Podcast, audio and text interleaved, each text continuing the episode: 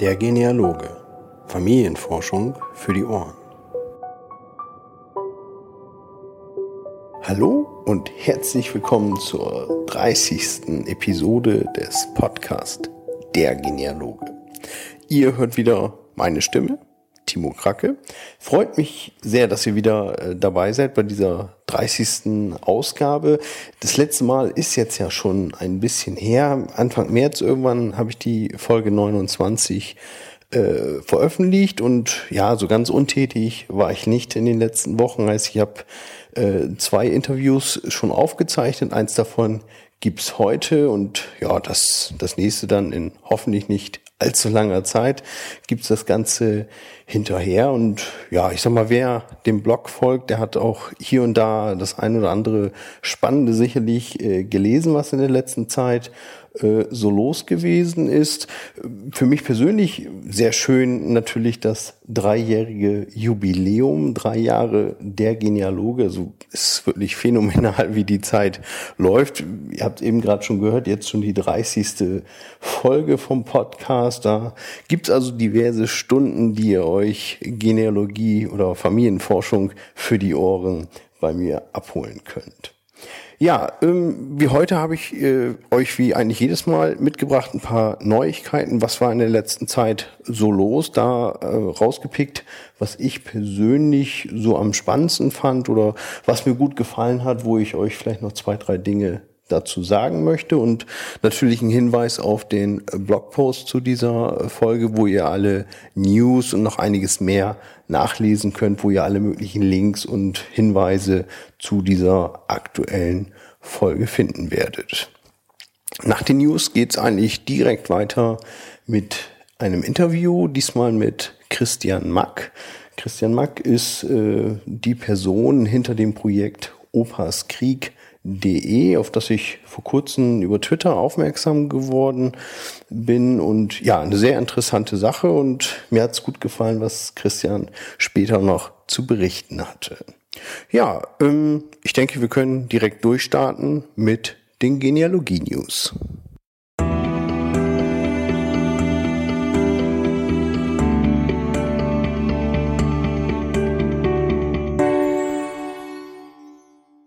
Die Genealogie News.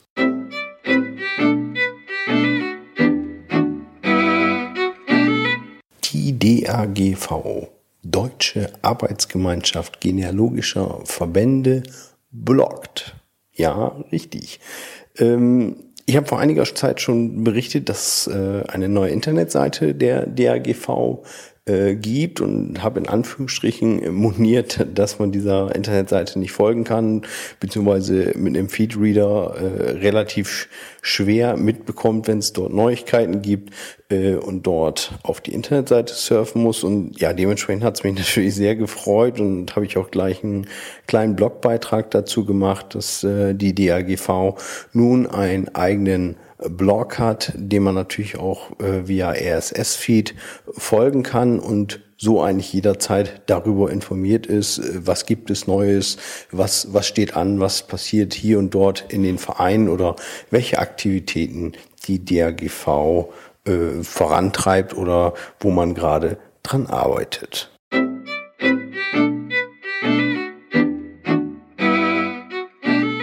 Diejenigen unter euch, die so ein bisschen das Thema Internetseiten, Präsenz äh, von Medien im Internet, Auffindbarkeit in Google und ähnliches verfolgen, haben es sicherlich mitbekommen, dass äh, es praktisch bei Google nach wie vor die größte Suchmaschine und einer der Top-Anlaufpunkte, wo Suchen im Internet gestartet werden, ähm, praktisch es eingeschränkt hat oder bekannt gegeben hat, dass äh, künftig Suchergebnisse, zumindest Suchergebnisse auf mobilen Geräten, jene Internetseiten aussperren wird oder in, in weiter hinten in der Trefferliste anzeigen wird, wo es keine mobile Version der Internetseite gibt.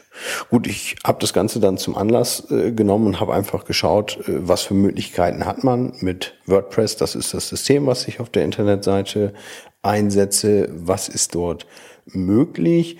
und äh, habe auch, denke ich, eine ganz gute Möglichkeit gefunden mit einem äh, zusätzlichen Plugin, diese, ja, die Internetseite für Mobilgeräte zu optimieren. Und ja, eigentlich habe ich im, im ersten Moment gedacht, okay, das ist, ist eine nette Sache, wenn ich schaue, wie viel äh, Benutzer mit mobilen Endgeräten auf die Seite kommen, ist, ist der Anteil dann doch äh, verschwindend gering, so um die drei Prozent. Und habe eigentlich gedacht, gut, es ist mehr eine nette Sache, aber nichts Großes. Und habe dann diesen Blogbeitrag geschrieben und äh, es haben ja ich würde fast sagen, am meisten äh, Leute in den sozialen Netzwerken bei Facebook, Twitter darauf reagiert und äh, gefällt mir oder ein Sternchen gegeben. Also da war ich doch schon überrascht, wie, wie wichtig euch das Thema äh, an der Stelle vielleicht ist, eine mobile Website von der Genealoge zu haben. Ja, also wenn ihr es noch nicht ausprobiert habt und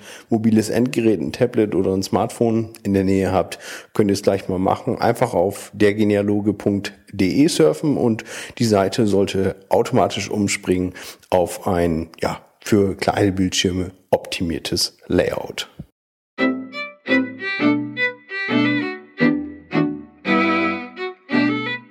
Mitte März fand im Altenberge in der Nähe von Münster der sechste Westfälische Genealogentag statt. Ihr werdet euch sicherlich erinnern an die Folge 28 des Podcasts, wo ich, äh, denke ich, ausführlich über ja die Ausstellung, die Aktivitäten des Genealogentages berichtet hatte und ich kann rückblickend einfach nur sagen, es hat mir wieder sehr sehr viel Spaß gemacht. Die Ausstellung war sehr sehr gut besucht. Ich habe viele Bekannte getroffen und ja, es war eine sehr entspannte Stimmung in der Halle. Ich glaube, dass äh, viele, die dort waren, auch viel mitgenommen haben. Ich selber war ja auch viel unterwegs am äh, Stand vom Verein für Computergenealogie. auch dort äh, waren wir sehr gut besucht und haben viele interessante und gute Gespräche dort vor Ort geführt. Ähm, wer heute nochmal nachlesen möchte, ich habe äh, einen Blogpost äh, verlinkt zu einer Reihe von, von Bildern, so ein kleines Zeitraffer-Video. Da könnt ihr einfach mal gucken, einen kleinen Überblick äh, verschaffen. Und ja, ganz neu vor zwei Tagen hat der Verein für Computergenealogie beziehungsweise die Redaktion des äh, der Magazine Computergenealogie und Familienforschung noch einen kleinen ja, Videorückblick zum Genealogentag äh, gemacht mit vielen Videoausschnitten, Bildern über den Tag in Altenberge. Ein sehr schöner Überblick, wo man, wo man ja eigentlich in Erinnerung schwelgen kann, wenn man da gewesen ist und äh, sich Appetit holen kann, wenn es in zwei Jahren in Altenberge wieder den Genealogentag gibt oder Ende des Jahres den äh, Genealogentag der DRGV dieses Jahr in Gotha.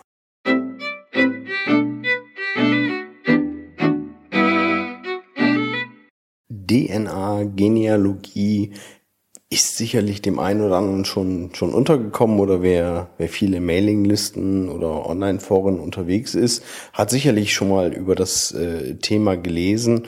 Trotzdem ist eigentlich in Deutschland meiner Meinung nach äh, das Thema doch noch äh, ja sehr verhalten unterwegs. Also der ganz große Hype, äh, wie er zum Beispiel in Amerika zu sehen ist, wo auf eigentlich jeder Konferenz oder Veranstaltung äh, große DNA-Anbieter da sind, wo es wo es große DNA-Genealogie-Gruppen gibt und ja meiner Meinung nach schon wirklich ein kleiner Hype in diese Richtung äh, ausgebrochen ist ähm, ist es, wie gesagt, in Deutschland doch sehr, sehr verhalten. Und ich fand es sehr spannend, dass äh, das Deutschlandradio äh, einen Hörbeitrag gemacht hat. In dem Fall ein Interview mit Holger Ziert. Holger Ziert ist äh, Biologe und arbeitet als DNA-Experte beim LKA Hamburg und ist hobbymäßig auch als Genealoge oder Familienforscher unterwegs und hat sich selber schon vor einigen Jahren mit dem Familien, äh, mit DNA-Analyse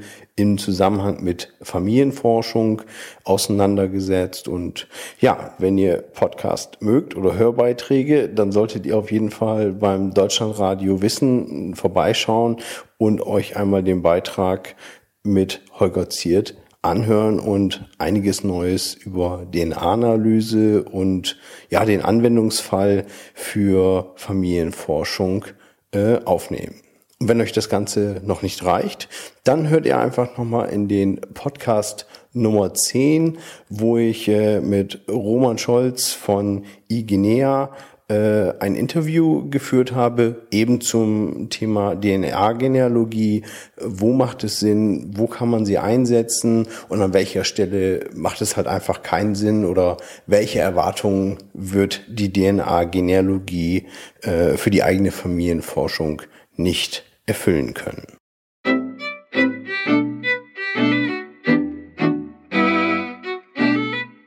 von vielen sehnsüchtig erwartet. Das Kirchenbuchportal Archion startet nun am 20. März 2015 offiziell und ist für jedermann über ein entsprechendes Bezahlabonnement verfügbar. Schaut mal rein, es gibt einen kleinen Blogpost äh, dazu, wo sich auch ein, Link findet zu den Preismodellen. Da kann man gut mal nachschauen, ob man das wert ist. Und ganz wichtig vorher, man kann über die Archion-Seite auch schauen, welche Bestände sind online, welche Bestände sind überhaupt verfügbar und macht es Sinn für mich in, in meiner Forschungsregion dort einen Zugang zu kaufen. Bin gespannt, wie sich das Kirchenbuchportal im, im Live-Betrieb, im, im wirklichen Leben zeigen wird, wie die Nutzerresonanz ist und ja, wie es da so weitergeht.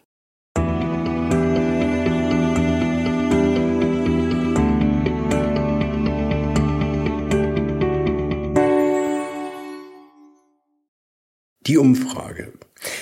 Wer aufmerksamer Leser in meinem Blog ist, hat es wahrscheinlich die letzten Tage schon gesehen, beziehungsweise den, den Blogbeitrag in seinem Newsreader oder ähnlichen vorgefunden. Ich habe eine kleine Umfrage äh, gestartet. Ich höre den einen oder anderen Podcast noch und äh, war für mich eigentlich ein sehr schöner Vorschlag, um ja doch relativ schnell ein kleines Feedback von seinen Hörern zu bekommen, äh, zu erfahren, was gefällt eigentlich, was gefällt wieder vielleicht weniger an der Stelle. Ähm, dementsprechend habe ich eine kleine äh, Umfrage vorbereitet. Äh, der Link dazu findet ihr im Blogbeitrag zu dieser Episode auf dergenealoge.de. Ähm, ja, da könnt ihr euch äh, kurz umsehen, habe ich ein paar Fragen zusammengestellt und ihr könnt das anhaken, was euch gefällt oder weniger gefällt. Nee, eigentlich nur das, was euch gut gefällt, solltet ihr anhaken. Äh, könnt die äh, Umfrage absenden, ist komplett anonym und gibt mir einfach einen schönen Überblick darüber, was euch gefällt oder dann entsprechend weniger gut gefällt, da wo nachher weniger Stimmen abgegeben wurden. Ja, wer würde mir sehr helfen und würde mich sehr freuen, wenn ihr daran teilnehmt.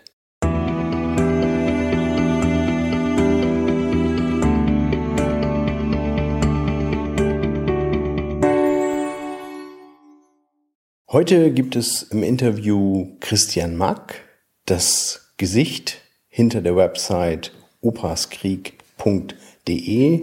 Der ein oder andere hat sicherlich äh, in den letzten Wochen hier und da gehört. Die Website äh, ist, denke ich, doch relativ bekannt. Also in sozialen Medien hat der ein oder andere schon drüber berichtet und ja, mich hat sehr gefreut, dass Christian Zeit gefunden hat, mir ein kleines Interview zu geben. Was steckt dahinter? Was für eine Idee äh, verbirgt sich auf der Website hinter dem, ja, wie ich finde, doch sehr interessanten Projekt. Ja, nun möchte ich aber nicht viel vorwegnehmen, sondern es geht direkt weiter mit dem Interview.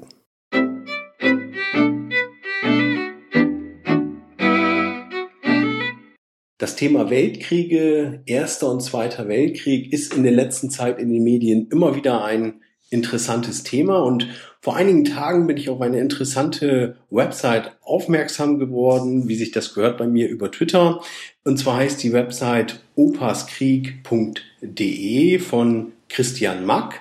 Und Christian Mack ist heute bei mir im Interview und ja, ich begrüße dich, Christian. Schön, dass du Zeit hast, heute ein bisschen mit mir zu quatschen. Hallo, schönen guten Abend. Ja, ähm, ich habe es gerade schon gesagt, das Thema Weltkrieg ist im Moment natürlich, oder die Weltkriege ist im Moment ein sehr präsentes Thema. Wir haben viele Meilensteine, die, die so in den Medien immer wieder präsent sind. Von daher ein sehr interessantes Thema hast du da. Ähm, vielleicht erzählst du ein bisschen was über dich als Person, ein bisschen zum Hintergrund, äh, wie du vielleicht an das Thema von deiner Website, äh, die Postkarten oder die Feldpostkarten von deinem Opa, wie du dazu gekommen bist und wer du so bist. Ja, wie bin ich an die Karten gekommen? Also die gab's schon schon immer eigentlich, solange ich denken kann. Also ich selber komme aus Bonn und bin im Rheinland geboren und äh, meine Oma und der Opa, um den es da geht, bei Opas Krieg, äh, die stammen aus Nürnberg. Und den Opa habe ich nie kennengelernt. Der ist 81 schon gestorben, ich bin 84 geboren. Und das Einzige, was es gab, waren irgendwie äh, Erinnerungen, Erzählungen der Oma und halt dann auch diese, dieses Kriegsalbum, diese Postkarten.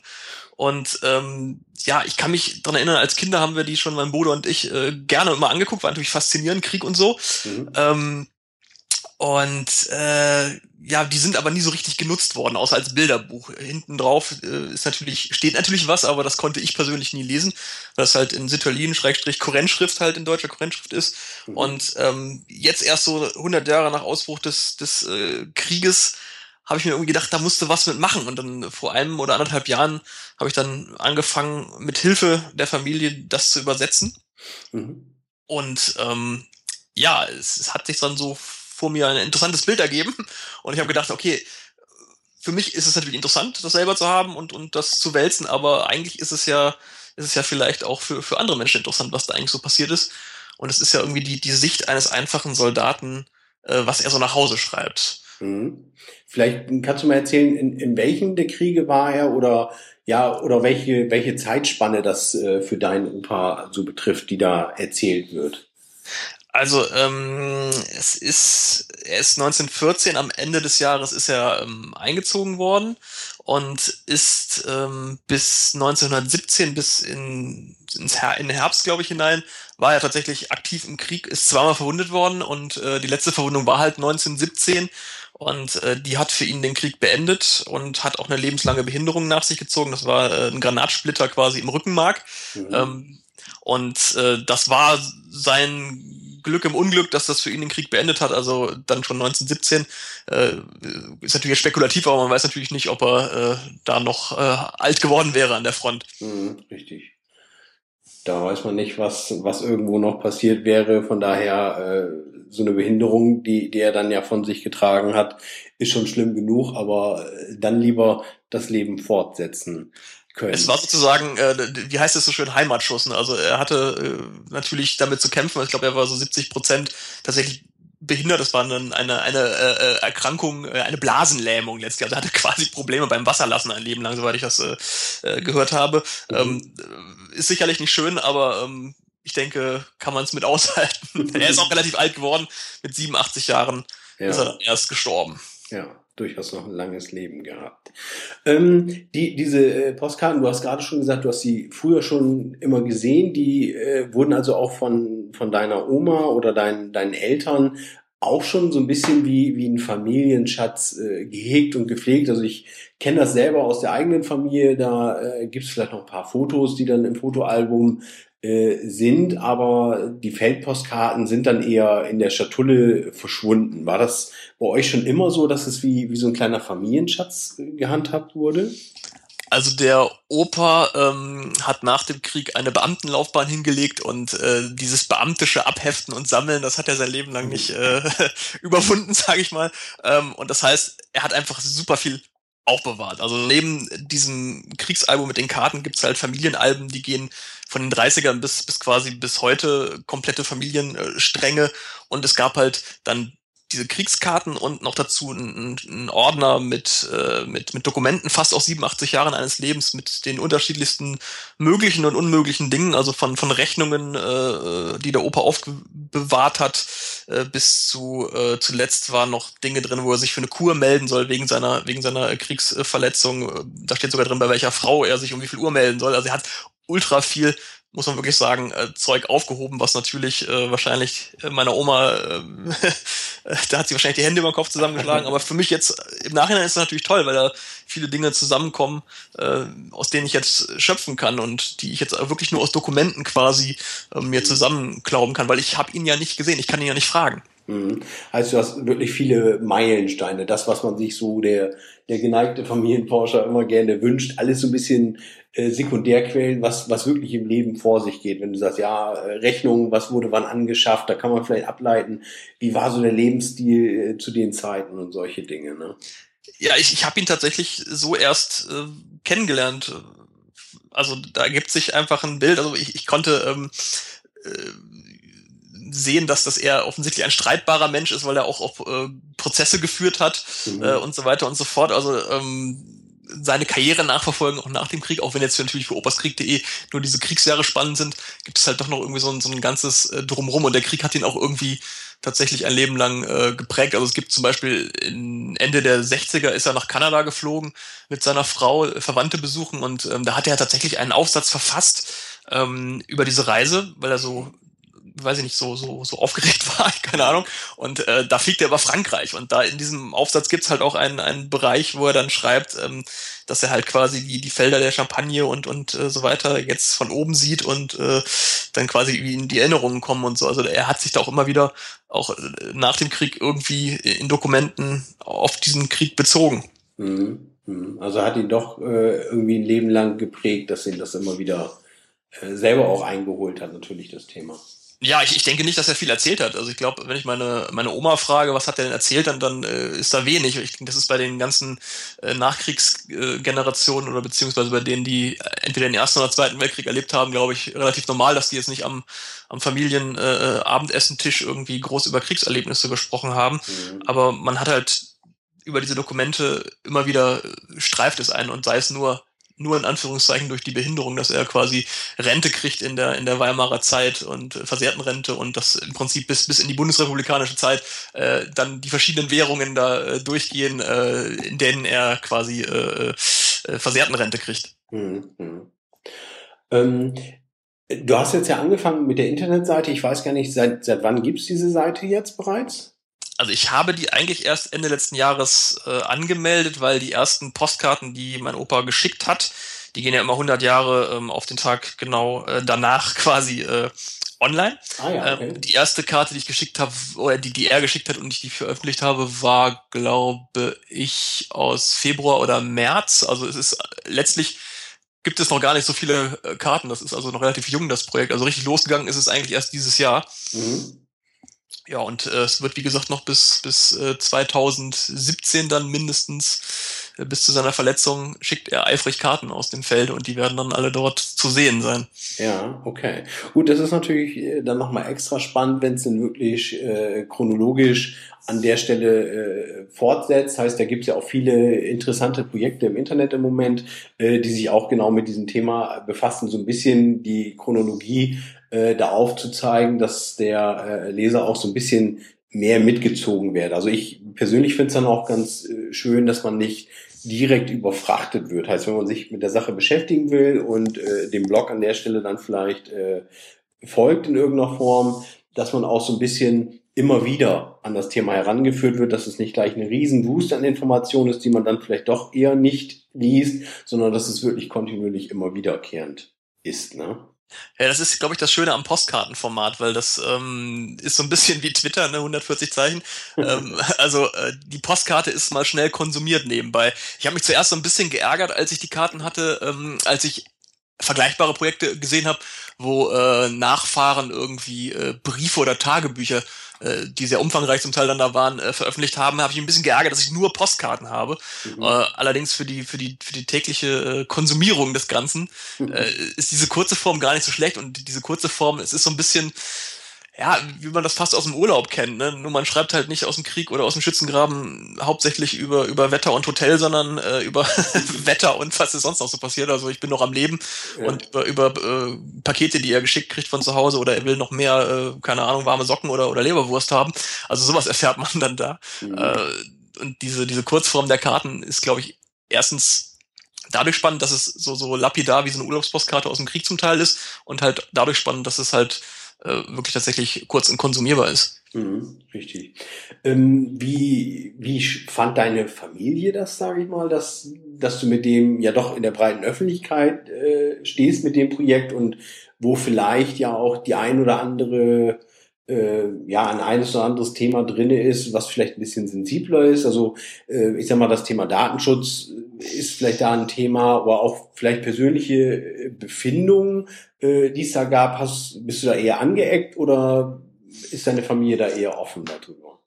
Also da gab es überhaupt keine Probleme. Ähm, ich hätte natürlich, ich habe natürlich die, die Karten vorher alle angeguckt und ähm, hätte, wenn jetzt irgendwas Sensibles oder irgendetwas, was, was das Ansehen eines, eines Menschen, der natürlich schon längst verstorben ist, aber das Ansehen eines Menschen irgendwie beeinträchtigen könnte, hätte ich das wahrscheinlich auch nicht veröffentlicht. Aber ähm, die, die Form selber der Postkarte ist einfach, ähm, es werden eigentlich zwar menschliche äh, Verbindungen irgendwie logischerweise nachvollziehbar, wenn, wenn an die Familie zu Hause geschrieben wird, an die Gesch äh, Geschwister und so weiter und so fort, mhm. aber eigentlich keine, keine intimen Details. Und außerdem gab es ja auch noch letztlich äh, eine Zensur, die über allem geschwebt ist. Also ähm, was natürlich auch was mit, mit Faktenlage zu tun hat. Er schreibt jetzt auch nicht unbedingt über irgendwelche Truppenbewegungen oder sowas, hätte er gar nicht schreiben können nach Hause, weil das wäre natürlich auch zensiert worden. Also da gab es überhaupt keine sensiblen Sachen in keiner Richtung, die man jetzt hätte, irgendwie, wo man Befindlichkeiten von noch lebenden oder verstorbenen Menschen im Zweifel äh, verletzt hätte. Und die Familie selber ähm, hat da auch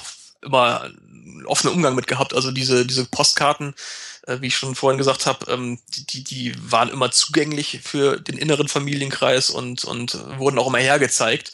Ähm, von da aus bin ich da eigentlich auch überhaupt keine auf keine Bedenken äh, gestoßen. Interessanterweise habe ich die Frage schon öfter gehört tatsächlich, aber bei uns war das eigentlich nie Thema, dass das irgendwie mhm. äh, schwierig sein könnte. Mhm. Gut, ich, ich denke, es kommt immer ganz darauf an, erstmal, wie, wie sind die äh, Familienverhältnisse oder wie, wie stehen da einige äh, Familien dazu? Also ich persönlich kenne es zum Beispiel auch aus meiner äh, Familienforscher äh, Thema, was ich natürlich privat irgendwo habe, da hat man selber ist man natürlich total fasziniert, wenn man ein besonderes Thema hat oder es ist irgendwas, ob es jetzt vielleicht der Onkel, Tante, entfernte Verwandte äh, hat vielleicht ein Strafdelikt gehabt oder ähnliches, äh, ist vielleicht auch schon seit zwei Generationen äh, verstorben äh, und diese Information findet man wieder. Gibt es trotzdem noch äh, Personen, die gewisse Befindlichkeiten mit haben, die man in gewisser Weise vielleicht auch verstehen kann, je nachdem, was für ein Thema das ist. Von daher denke ich, ist das durchaus immer ein Thema, gerade so, was vielleicht auch in Deutschland oder Europa sehr präsent ist. Ich sag mal, in, in jedem Medien liest man, ah, bloß nicht zu viel auf sozialen Netzwerken Bilder und Informationen über einen äh, persönlich äh, veröffentlichen. Gut, jetzt spricht man über Personen aus der Vergangenheit, aber ich denke, das ist trotzdem ja, aus dem Grunde einfach ein Thema für viele Leute ist, da drüber zu sprechen. Ja, sicher. Also ich habe, ähm, es gibt ein gewisses Personal, was in den Karten ähm, vorkommt öfter mal. Also die Familie, ähm, mein Opa hatte, jetzt muss ich gerade mal kurz selber überschlagen, ich glaube sechs Geschwister. Mhm. Ähm, vielleicht waren es auch fünf, ich habe jetzt gerade nicht alle an der Hand abgezählt. Ähm, und die kommen ab und zu auch mal in den Karten vor. Und ich habe so einen kleinen Stammbaum in Anführungszeichen. Ich möchte den optisch noch ein bisschen besser gestalten, aber das ist im Moment nur so eine Übersicht, wo man dann letztlich, ähm, wenn man die Karte liest und die Rede ist jetzt von einem der Brüder, dann kann man auf den Namen draufklicken und dann kommt auf so eine kleine Seite, wo die Geburtsdaten von dem stehen und, und ein Bild, soweit das vorhanden war. Also da könnte man natürlich dann schon fragen, ist das jetzt datenschutzrechtlich, äh, ist das okay oder gab es da Bedenken? Ähm, keiner von den Abgebildeten ist noch am Leben ähm, und von den Angehörigen, soweit ich das äh, alles mitgekriegt habe, gab es da auch eigentlich keine, keine Vorbehalte. Mhm. Also von da aus äh, glaube ich, dass ich da keinem auf den Schlips trete. nee, das ist ja das Wichtigste, wenn man, wenn man sich selber mit der Familie da überein ist, ist ja am besten. Du hast gerade schon gesagt, äh, das Thema Stammbaum sieht man ja auch, wenn man auf opaskrieg.de äh, surft. Äh, da gibt es diverse Rubrikenpunkte. Ähm, das Thema Stammbaum, weiß ja, ich komme eher aus der Richtung Familienforschung. Ist das auch etwas, dass du, sag mal, über die Familienforschung daran gekommen bist oder wäre das eher was, dass du sagst, hm, ich fand die Postkarten interessant und jetzt, wo ich das mache, finde ich vielleicht auch das Thema Familienforschung später nochmal für mich interessant? Ähm, meine Familienforschung in, im Bereich ähm, der Mack-Familie ähm, ist bisher noch nicht weiter gelungen als äh, bis zu meinen Urgroßeltern. Und das war letztlich im, in der Aufbereitung für dieses Projekt eigentlich erst geschehen. Also meine Familie mütterlicherseits hat eine sehr gut dokumentierte äh, Familienstammbaum-Ahnenlinie. Äh, bei den Max war das bei mir äh, noch nicht so. Das heißt, ich bin da so ein bisschen am Anfang.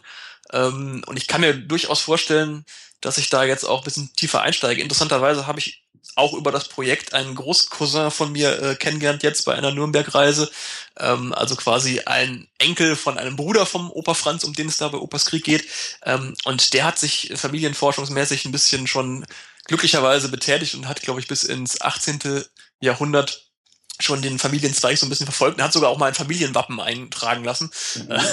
was ich überhaupt nicht wusste. Also er hat so mit Genealogie und, und Heraldik äh, schon doch etwas beschäftigt. Mhm. Ähm, das ist natürlich jetzt schöner, kann ich jetzt von zehren, ja. aber ich denke, selbst ohne das wäre ich dann irgendwann auch ähm, in diese Richtung, hätte ich mich nochmal weiter bewegt. Das ist halt gerade erst sozusagen mein Anfang, mein Einstieg darin gewesen. Vielleicht sind auch Genealogen in der Regel schon ein bisschen älter, ist zumindest das, was ich so, äh, so ein bisschen äh, feststelle, dass man vielleicht sich dann in der Regel erst äh, für seine Wurzeln interessiert, wenn man schon ein bisschen im fortgeschritteneren Alter ist. Mhm. Ähm, das ja, ich, ich denke, das ist, wir sind oder alle Genealogen hoffen, glaube ich, darum, dass irgendwann mal dieser Umbruch kommt und die jüngere Generation da äh, auch ein bisschen Interesse hat. Aber es ist, äh, denke ich, nach wie vor noch ein klassisches Hobby, äh, was gerne mal auf, auf den Renteneintritt verschoben wird. Äh, wobei ähm, ich bin ja relativ aktiv in verschiedenen Vereinen, Veranstaltungen und ähnlichen Dingen.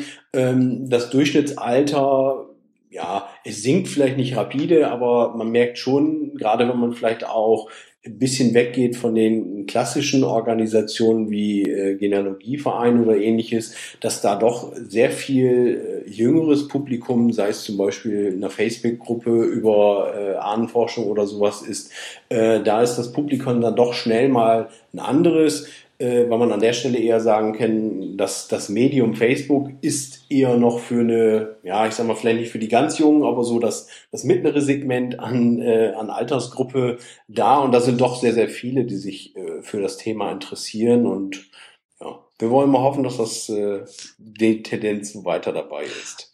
Aber ich finde das eigentlich gar nicht so schlimm, wenn man, wenn das äh, in der Regel eher durchschnittlich etwas ältere äh, Menschen sind, weil ich glaube, das gehört auch so ein bisschen zur, zur Lebensentwicklung dazu, dass man sich erst ab einem oder erst in einem gewissen Alter wirklich beginnt zu fragen, so, okay, wo, wo, komme ich her, wo kommt meine Familie her? Also ähm, ich habe mich auch schon in diesen Facebook-Ahnenforschungsgruppen jetzt darum getrieben, weil ich auch zum Teil Hilfe brauchte, um einige strittige ähm, Worte auf den Postkarten äh, meine Oma mütterlicherseits hatte die übersetzt, ähm, weil die das Italien oder die Kurrentschrift halt noch gut äh, kennt. Aber es gab halt strittige Worte, da habe ich dann auch in, diese, in diesen Facebook-Gruppen um Hilfe gebeten, zum Teil sehr erfolgreich. Da war ich auch überrascht. Da gibt es zum Teil auch, auch sehr junge Menschen, die sich damit auseinandersetzen, aber doch in der breiten Regel eher doch Leute, sage ich mal, 50 plus. Aber wie gesagt, finde ich gar nicht schlimm, weil ähm, gehört, glaube ich, auch so ein bisschen zur Lebensentwicklung dazu, dass man sich erst ab einem gewissen Alter so fragt, wo komme ich her? Mhm ja, ich denke, jeder ist da individuell, wann ihn das Thema denn reißt. Ne? Ja, man muss ja auch sagen, ich bin ja eigentlich früh dran. Ähm, ich bin jetzt 30 äh, und ähm, ich habe ja das Glück, in Anführungszeichen, dass ich einen Opa habe, der 1894 geboren ist. Da müsste ja eigentlich noch eine, es ist mein Opa, nicht mein Uropa, da mhm. müsste ja noch eigentlich eine Generation dazwischen sein. Mein Opa Franz, der hat halt sehr spät ähm, nochmal geheiratet und äh, meinen Vater halt in die Welt gesetzt. Von da aus ähm, ist da so eine Generationenkluft drinne. Mhm. Deshalb habe ich natürlich einen anderen Zugang Zugang jetzt auch ähm, zum Ersten Weltkrieg, wo der Zweite Weltkrieg ja doch, wie wir alle wissen, ähm, ein bisschen stärker äh, die Ereignisse des Ersten überschattet bei uns in Deutschland, auf jeden ja. Fall. Die Franzosen sind da ja äh, anders drauf, die, die Engländer auch, die, für die ist das ja der, der Great War, War oder, oder der große Krieg halt, ne? Mhm. Ähm, und für uns ist es irgendwie eher so gefühlt der kleinere Krieg. Ja, richtig. Der, der geht dann doch schon eher mal, mal unter in der Berichterstattung und ähnliche. Ne? Das äh, wirklich der zweite ist auch wesentlich präsenter. Ne? Absolut. Ähm, du hattest eben schon gesagt, ähm, wie geht's mit dem Projekt weiter? Du wirst jetzt kontinuierlich äh, Postkarten veröffentlichen. Ähm, kannst du, willst du schon was sagen, was jetzt jemand, der sagt, Mensch, finde ich ganz interessant, da möchte ich auch mal gucken. Was, was wird ihn da erwarten? Werden wir so ein bisschen deinen Opa auch als Person kennenlernen, wo man sich mit identifizieren kann? Oder ja, was wird man so erleben, wenn man, wenn man dem Tagebuch oder dem Blog jetzt folgt? Was wird man erleben? Also, ähm, was ich persönlich ähm, festgestellt habe, ist, dass er im ersten Jahr noch ein bisschen ausführlicher schreibt und dass ähm, er gegen Ende seiner, seiner Kriegszeit tatsächlich knapper wird in seinen Formulierungen. Ich weiß nicht, worauf das worauf das äh, deuten lässt, ob sozusagen da eine gewisse Kriegsmüdigkeit ähm, eintritt oder man einfach genug Grauen gesehen hat, einfach nur noch schreibt, mir geht's noch gut. Also das ist so etwas, was mir aufgefallen ist persönlich. Ähm, generell, was kann man erwarten? Also ähm, es wird jetzt keine keine, die Geschichte des Ersten Weltkrieges muss aufgrund der Karten jetzt nicht neu geschrieben werden, das ist mal völlig klar. ähm, aber es ist halt interessant, äh, zwischenmenschliche Dinge zum Teil, also ähm, was sich ähm, der Opa an der Front wünscht, was, was man ihm schicken soll. Das geht von, von äh, heimischen Wurstspezialitäten über, ähm, über ähm, äh, Gebäck oder sowas. Oder man erfährt auch, dass ähm, diese Kriegspost hat ja unglaublich gut funktioniert. Also die haben sich zum Teil da wenn wir schon bei Lebensmitteln sind, ähm, rohe Eier da äh, von, von Deutschland nach Frankreich geschickt, die, die zum Teil auch angekommen sind oder zum großen Teil auch unversehrt. Muss man sich mal vorstellen. Ähm, man erfährt natürlich auch, auch so ein bisschen was am Rande meistens über, über den Krieg. Es gibt ja logischerweise eine Vorseite und eine Rückseite und die, auch die Motive sind interessant. Also interessanterweise schickt er oft äh, so Ansichten von Zerstörungen, also von, von zerschossenen Dörfern und so weiter und so fort. Also ähm, es ist wenig Kriegs- Euphorie eigentlich drinne ähm, und eher doch eine einigermaßen nüchterne Sicht und so ein unterschwelliges, äh, hoffentlich ist es, ist es mal irgendwann vorbei. Mhm.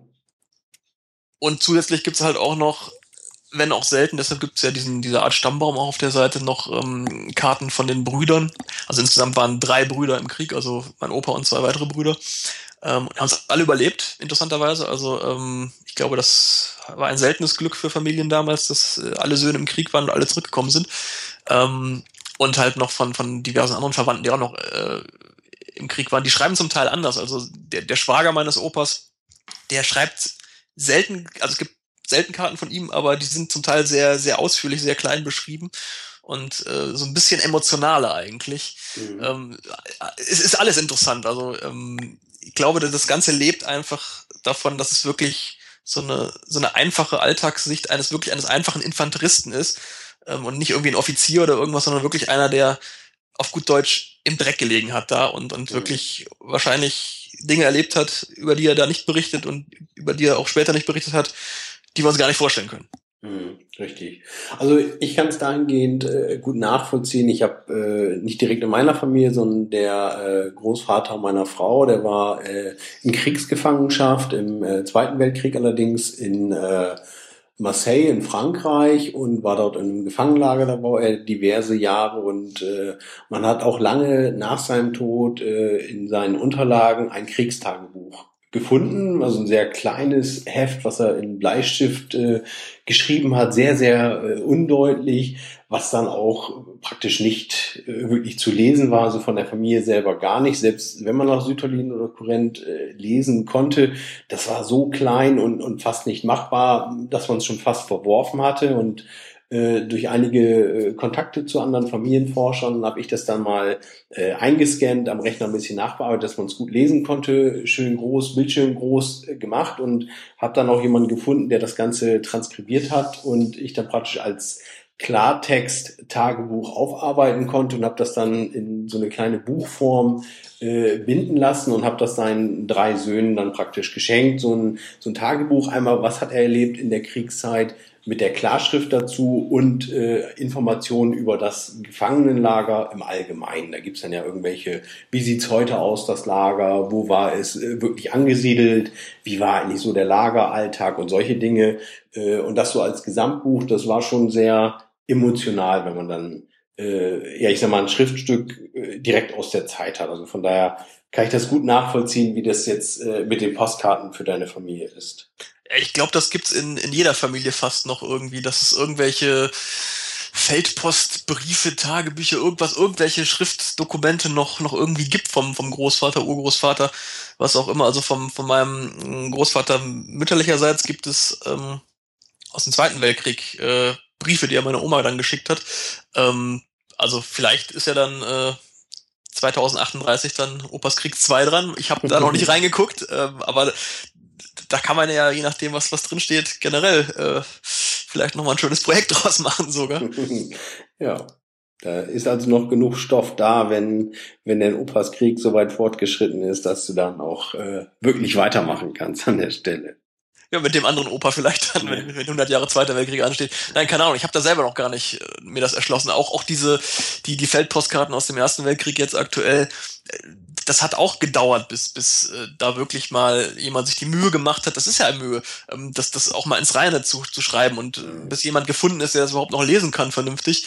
Ähm, das das dauert einfach seine Zeit. Also ähm, diese Postkarten waren bis vor kurzem, bis vor ein, zwei Jahren waren die für mich halt die Vorderseiten. Mhm. Ähm, als Kind fand ich die, wie gesagt, schon spannend und, und über diesen Status irgendwie bin ich gar nicht so äh, groß weiter rausgekommen. Mhm. Mein, mein, mein Vater hat dann irgendwie vor zehn Jahren den ersten Versuch dieser Aufarbeitung dieser Postkarten ähm, unternommen und wir sind vor zehn Jahren mit der Familie sind wir nach Frankreich gefahren an die Schauplätze dieser, dieser Postkarten Vorderseiten, also der Fotos und haben zum Teil wirklich, also 90 Jahre nach, nachdem sie verschickt wurden, an diesen Stellen gestanden. Also manche manche Kirchen, die da äh, auf der Karte im Feuer waren und gebrannt haben, die gibt's heute noch. Ähm, die haben den Krieg überlebt und man konnte diese Orte identifizieren. Und wir waren halt an diesen Schauplätzen und haben uns da in, in äh, Sedan und, und Verdun ähm, diese ganzen Kriegswirkungen, das ist ja museal sehr schön aufbereitet von den Franzosen, muss man wirklich sagen. Ähm, zum Teil die Artilleriewirkung im Wald kann man noch sehen, wie die, wie die Felder da umgegraben sind. Das fand ich total beeindruckend vor zehn Jahren. Ähm, das war die erste Aufarbeitung dieser Karten und ähm, die Rückseite war da immer noch nicht erschlossen, aber das, allein das war schon spannend. Mhm.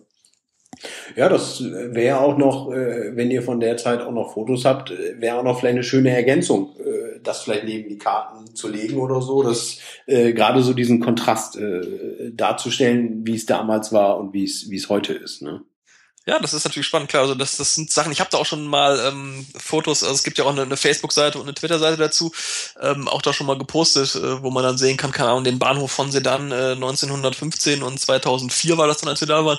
Das kann man schon schön nebeneinander legen, das sieht dann schon ganz, ganz interessant aus. Mhm. Ja, also ein sehr schönes äh, Projekt, äh, was du da hast, finde ich. Also ich werde dem auf jeden Fall folgen oder verfolgen, äh, was du da äh, noch veröffentlichen wirst. Äh, wenn jemand das auch Interesse hat, vielleicht kannst du mal kurz erzählen, wenn man dem folgen will, wie kann man es am besten machen, also dass man informiert bleibt, äh, was es für Neuigkeiten gibt und wo man das Ganze nochmal findet. Also am einfachsten ist natürlich erstmal über die Kernseite operskrieg.de zu gehen. Da kann man sich ähm, auf der rechten Seite für ein Abo eintragen, einfach seine E-Mail-Adresse äh, angeben und äh, dann auf den Abonnieren-Button klicken. Dann kriegt man quasi, äh, sobald eine neue Postkarte, sobald ein neuer Blogartikel äh, online geht, äh, kriegt man eine Mail, wo man dann äh, schon die Karte lesen kann, beziehungsweise da draufklicken kann und auf die Seite kommt. Äh, das ist die eine Möglichkeit. Äh, und natürlich äh, gibt's wie ich gerade schon gesagt habe, ähm, dann auch noch die Social Media Seiten. Also ähm, bei Twitter gibt's das Ganze unter Opas Krieg zu finden.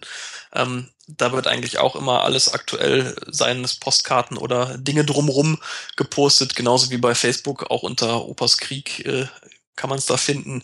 Bei Facebook ist ein bisschen ähm, mehr Text drumrum, also da ist es ein bisschen einfacher vielleicht äh, so ein bisschen noch die Geschichte drumrum zu erzählen, weil ja nicht jeden Tag irgendwie eine Postkarte rauskommt. Ähm, weil einfach ein bisschen mehr als die 140 Zeichen sind.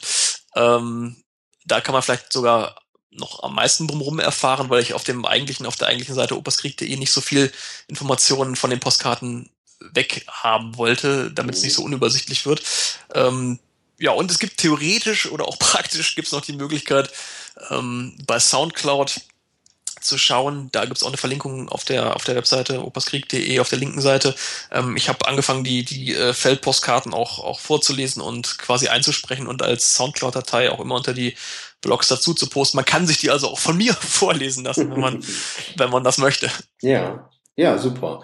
Also man hat diverse Möglichkeiten, um da up to date zu bleiben und dir zu folgen, was da Neues gibt.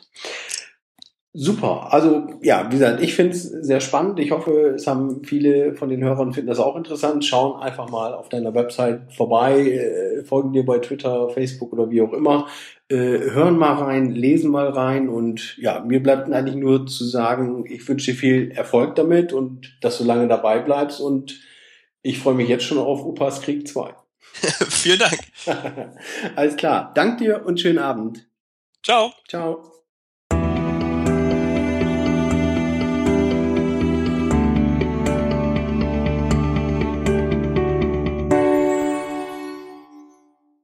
Ja, auch diese 30. Folge, kleine Jubiläumsausgabe sozusagen, neigt sich langsam dem Ende. Und ich hoffe, ihr hattet wieder eine schöne Zeit. Ich denke, war ein ganz interessantes Interview mit Christian Mark. Mir persönlich hat Spaß gemacht. Eine schöne Anregung, das Projekt in dieser Form umzusetzen. Ja, dann bleibt mir eigentlich nur nochmal darum zu bitten, dass ihr an der Umfrage teilnehmt, mich ein bisschen wissen lasst, äh, ja, was euch gefällt, wovon ihr mehr hören wollt, wovon ihr weniger hören wollt. Äh, ist, denke ich, eine ganz gute Möglichkeit, mir, um mir ein kleines Feedback zu geben, einfach, ja, wieso der Status ist, was äh, euch interessiert oder eben weniger interessiert. Auch eine schöne Möglichkeit, mir ein kleines Feedback dazu geben, ist, äh, wenn ihr den Podcast zum Beispiel über iTunes oder ähnliches hört. Äh, in fast allen Podcast-Portalen kann man einen Podcast auch äh, bewerten, so bei iTunes oder podcast.de oder ähnlichen.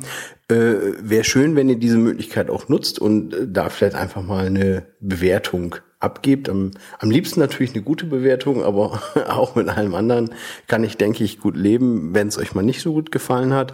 Ist aber auch hier äh, eine gute Möglichkeit für mich, äh, ein kleines Feedback zu bekommen. Äh, wie hat euch die Folge gefallen? Und was viel wichtiger ist, äh, wenn in diesen Portalen die Podcast-Folgen oder der Podcast im Allgemeinen äh, gut bewertet wird, steigt er natürlich auch in der Bewertung und äh, vielleicht wird noch der ein oder andere neue Hörer mit aufmerksam und kann den spannenden Genealogie-Geschichten lauschen, die wir bisher schon zusammen äh, gehört, beziehungsweise ich vorgetragen und ihr gehört habt. Ja, ansonsten, wie immer, schreibt mir eine Mail an timo.dergenealoge.de oder in einem der sozialen Netzwerke wie Facebook, Twitter, Google Plus oder von mir aus auch via Skype oder sprecht mir was auf die Mailbox.